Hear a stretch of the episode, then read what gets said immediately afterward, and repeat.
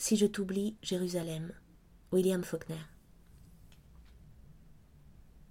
Ils étaient dans le canot, au centre de cette vaste dépression aux eaux calmes et sans bornes, où le minuscule bateau à l'abandon filait, poussé irrésistiblement par un courant qui l'entraînait une fois de plus vers des lieux inconnus. Les jolies petites villes nichées dans les chênes verts demeurant d'inaccessibles mirages qui apparemment n'étaient attachés à rien sur l'impalpable et immuable horizon. Il ne croyait pas leur existence. Elle lui était indifférente. Il était condamné. Elles étaient moins que des volutes de fumée ou des inventions du délire. Et maintenant, il maniait son éternel pagaie sans but ni même aucun espoir, regardant de temps à autre la femme assise, les genoux relevés et serrés, tout le corps tendu dans une effroyable contraction, tandis que des filets de salive sanglante coulaient de sa lèvre inférieure prise dans l'étau des dents. Il n'allait nulle part, ni ne s'enfuyait devant rien. Il continuait simplement à ramer parce qu'il y avait si longtemps qu'il ramait que ses muscles, croyait-il, hurleraient de douleur s'il s'arrêtait. Aussi ne fut-il pas surpris quand la chose arriva. Il entendit le bruit qu'il connaissait bien. Il ne l'avait entendu qu'une fois, il est vrai, mais personne n'a besoin de l'entendre deux fois. Et il était prêt.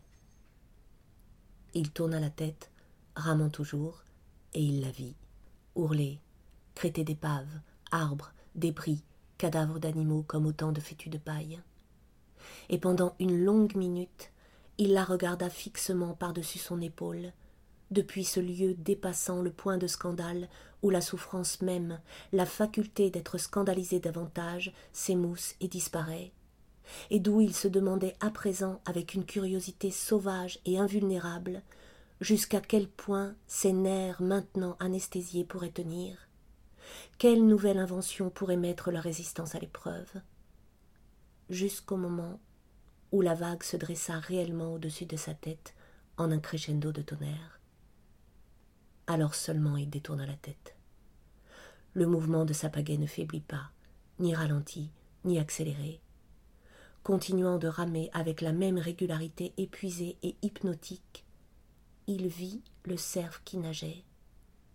Il ne savait pas ce que c'était, ni qu'il avait modifié la course du bateau pour le suivre. Il s'était contenté de fixer ses regards sur la tête qui nageait devant lui, tandis que la barre déferlait et que le canot s'enlevait, selon le vieux mode familier, sur une lame où s'entrechoquaient arbres, maisons, ponts et clôtures. Et il ramait toujours, même lorsque sa pagaie ne trouva plus que de l'air à frapper. Ramant encore, tandis qu'avec le cerf, il était lancé en avant, côte à côte avec l'animal qu'il suivait des yeux maintenant, voyant le cerf commencer à émerger de l'eau, jusqu'à ce qu'il se mette réellement à courir à la surface, continuant de s'élever, sortant entièrement de l'eau pour disparaître plus haut dans un décrescendo d'éclaboussures et de branches cassées, sa petite queue mouillée faisant une tache claire, l'animal tout entier se dissipant dans l'espace comme de la fumée. Au même instant, le bateau rencontra l'obstacle et se renversa et l'homme se trouva à son tour sur ses pieds, de l'eau jusqu'à mi-jambe, bondissant, retombant sur ses genoux, grimpant, les yeux fixés sur le cerf disparu. Terre, croissa-t-il, terre, tenez bon, tenez bon encore. Il saisit la femme sous les bras, la tira du bateau, plongeant, haletant, à la poursuite du cerf disparu. Et maintenant, la terre apparut vraiment. Une pente unie, rapide et escarpé, bizarre, ferme et incroyable, un tertre indien. Et il s'élança sur la pente boueuse, tombant et glissant en arrière, la femme se débattant entre ses mains boueuses. Posez-moi par terre, cria-t-elle, posez-moi par terre. Mais haletant, sanglotant, il la tenait, et de nouveau il s'élança à l'assaut de la pente boueuse. Il avait presque atteint le sommet aplati avec son fardeau qui à présent se débattait violemment, quand sous son pied, une baguette s'arqua, épaisse, rapide et convulsive.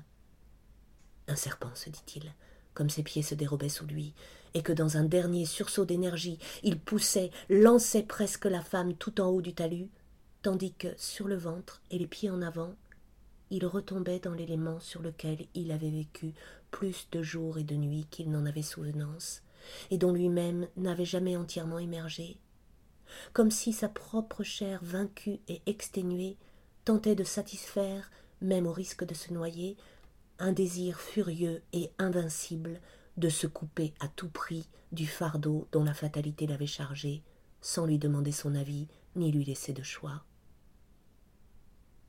Plus tard, il lui sembla qu'il avait entraîné avec lui sous la surface de l'eau le son du premier vagissement du bébé.